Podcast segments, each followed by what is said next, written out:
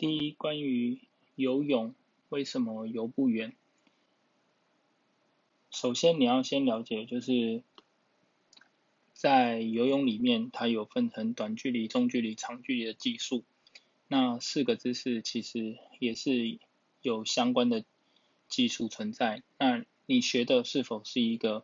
如果你要游得远，应应该是选择一个长距离的技术。不管你游自由式、蛙式、仰式、蝶式，都是一样的。所以它的技巧上也会有所不同。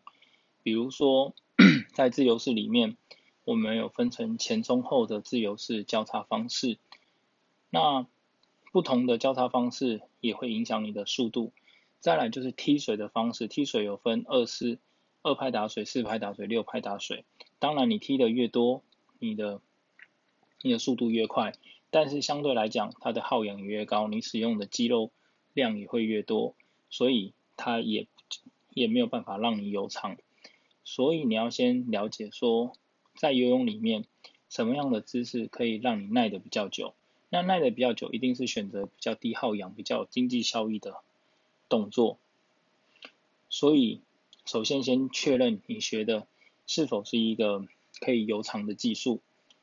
那如果确认了之后，第二个就是去选择，呃，除了游泳之外，你的体力、心肺，它会随着你的年纪增长而开始递减，这是正常的。所以，呃，在我们以前泳队。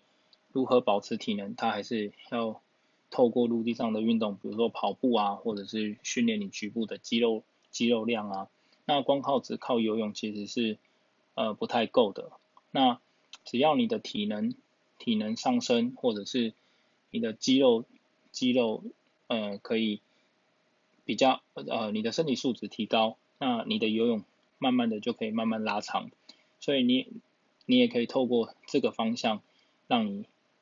去拉长你的距离，再来就是游不远，还有就是你的换气，气的影响会影响你的距离，但大部分的人在节奏上啊，或者是呼吸上都是比较快的，所以很难游长，所以这部分就是你要先去找，就是你可以使用节拍器去调整，找到呃一般像走路的节奏。去游泳，舒服的节奏去游泳，那慢慢慢的拉长。那当你已经可以慢慢的控制之后，你要你的速度就可以去调整，因为以前没有节拍器这个东西，所以你不知道你到底是用多少的速度在游。有可能你游不远，是因为你一直用跑步的速度去跑。如果你放慢你的节奏，是否有可能你就可以游得比较远？哦，这是大呃游不远的一个几个原因。那的跟建议。